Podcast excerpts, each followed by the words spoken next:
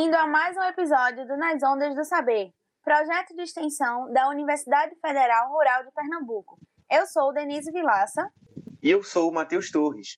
Somos licenciados em Letras e em nossa equipe temos ainda a professora doutora Thaís Ludmilla e a técnica administrativa Roberta Duarte. E hoje temos como convidado o professor David Borges, da Escola Técnica Estadual Almirante Soares Dutra. O podcast de hoje vai ser da área de humanas e o assunto vai ser a crise de 1929. Bom, olá pessoal, tudo bem com vocês? Meu nome é David, sou professor de História há mais de 13 anos, dou aula numa escola técnica Almirante Soares Dutra e hoje o assunto com vocês vai ser a crise de 1929. Durante os anos de 1920, os Estados Unidos da América conheceram um acelerado crescimento econômico, gerando riqueza e euforia entre a população. Até que, em outubro de 1929, uma grave crise econômica eclodiu no país. Mas antes de falarmos na crise de 29 propriamente dita, é bom falarmos sobre os Estados Unidos até aquele momento. Os norte-americanos formaram uma nação que, desde o século XVIII, após suas lutas por independência da sua antiga metrópole, a Inglaterra, entraram num processo de expansão territorial, política e econômica, sobretudo no continente americano como um todo ainda no século XIX, estabelece e amplia seu parque industrial, entrando na corrida por mercado consumidor e matéria-prima durante a Segunda Revolução Industrial. Um país em crescimento é extremamente atraente para imigrantes, motivados pelo acelerado crescimento econômico, compunham uma farta força de trabalho oriunda de vários países europeus, por exemplo, Inglaterra, Irlanda, Polônia, Alemanha, Itália, dentre outros. Esses imigrantes começam a desembarcar nos portos estadunidenses entre 1820 e 1930. Internamente, os Estados Unidos, esse caldeirão cultural, por assim dizer, enfrentava problemas sérios, como racismo, violência social e xenofobia. Em 1918, Congresso americano aprova uma lei que impedia a produção e a comercialização de bebidas alcoólicas, que ficaria em vigor até 1933, quando foi abolida pela 21ª emenda constitucional.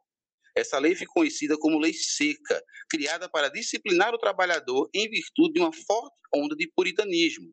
No entanto, ao contrário do que se esperava, o resultado foi aumento da corrupção, da violência e do crime organizado, Nessa mesma época, uma organização racista que tem origem no final da Guerra de Secessão, em 1865, ressurge com muita força e popularidade.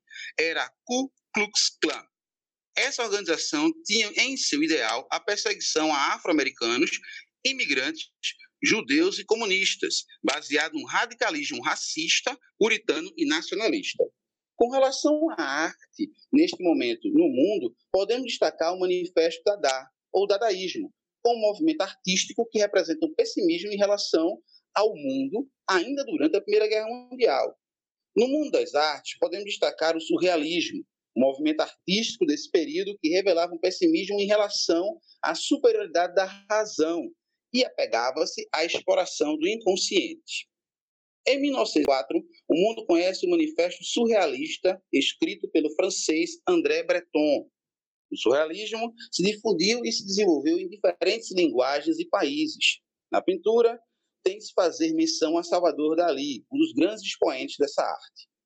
No lado econômico e produtivo, destacamos as linhas de montagem de Frederick Taylor, o Taylorismo, que também é conhecido como Fordismo, por ter sido introduzido nas linhas de montagem da Ford pelo empresário estadunidense Henry Ford. Essa forma de controle e vigilância da linha de montagem e dos trabalhadores acabou por gerar diversas manifestações que desencadearam greves já nas primeiras décadas do século XX. Dito isso, falemos agora sobre a crise de 29, suas causas e consequências. Como causas, superprodução, aumento da oferta de crédito para o consumo interno, o que gerou o endividamento e a falsa impressão de ganhos fáceis investindo-se na bolsa. Essa especulação desenfreada na bolsa de valores e a não fiscalização da formação de trustes, holdings e cartéis levaram no dia 24 de outubro de 1929, uma quinta-feira, a quebra da bolsa de valores de Nova York, o crash. Existiam mais ações à venda do que compradores Nas semanas seguintes, a desvalorização das empresas provocaram demissões em massa, levando milhares de pessoas aos bancos, que por sua vez não tinham dinheiro, pois haviam emprestado e esses empréstimos não haviam sido pagos, levando ao fechamento de milhares de agências bancárias em todo o território americano. Esse processo foi conhecido por a Grande Depressão, uma profunda e longa recessão econômica. Para se ter uma ideia, em 1932, o desemprego atingiu 25% da população economicamente ativa.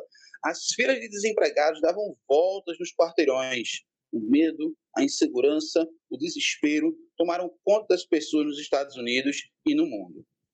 Na tentativa de recuperar a economia americana, o presidente Franklin Delano Roosevelt, eleito em 1933 para o lugar do então presidente Herbert Hoover, lança um plano econômico de recuperação chamado New Deal, esse plano consistia basicamente na intervenção no mercado, investimento público, regulação da economia, intermediação nas relações de patrões e empregados e na criação de empresas estatais, ou seja, algo totalmente contrário aos princípios da economia liberal.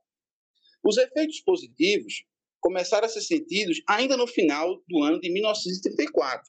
Os empregos voltaram a surgir, a renda nacional cresceu, a esperança e a confiança em tempos melhores começou a ressurgir novos e grandes investimentos foram realizados. No entanto, o medo do governo, por conta do déficit público, levou ao corte de diversas obras públicas, o que resultou num desastre, aumentando novamente o desemprego. De acordo com alguns historiadores, os Estados Unidos só realmente superaram a crise de 29 após a eclosão da Segunda Guerra Mundial, em 1939, pesados investimentos na indústria bélica, indústria de armas, alavancaram definitivamente a economia norte-americana, pondo fim à Grande Depressão. Por isso que essa história dos Estados Unidos e essa Grande Depressão nos coloca para observarmos que os Estados Unidos tinham um poder e uma influência econômica enorme sobre o mundo. Eles ainda não tinham acordado para que a influência política também era tão grande quanto a econômica. Por isso que os Estados Unidos, na Segunda Guerra Mundial, alavanca a economia, economicamente falando, pelo investimento em indústria bélica, e após a Segunda Guerra Mundial, a gente já vai ver o surgimento de duas forças brigando e disputando o mundo. Os Estados Unidos, liderando os capitalistas, e do outro lado, a União Soviética, liderando os comunistas. Mas isso é assunto para uma próxima aula. Hoje é só. Obrigado, pessoal. Agradecemos ao professor David Bosch pela parceria e a você, ouvinte, por estar conosco. Você pode nos acompanhar pelo YouTube e Spotify e nos siga no Instagram, ondas.saber. E até o próximo episódio.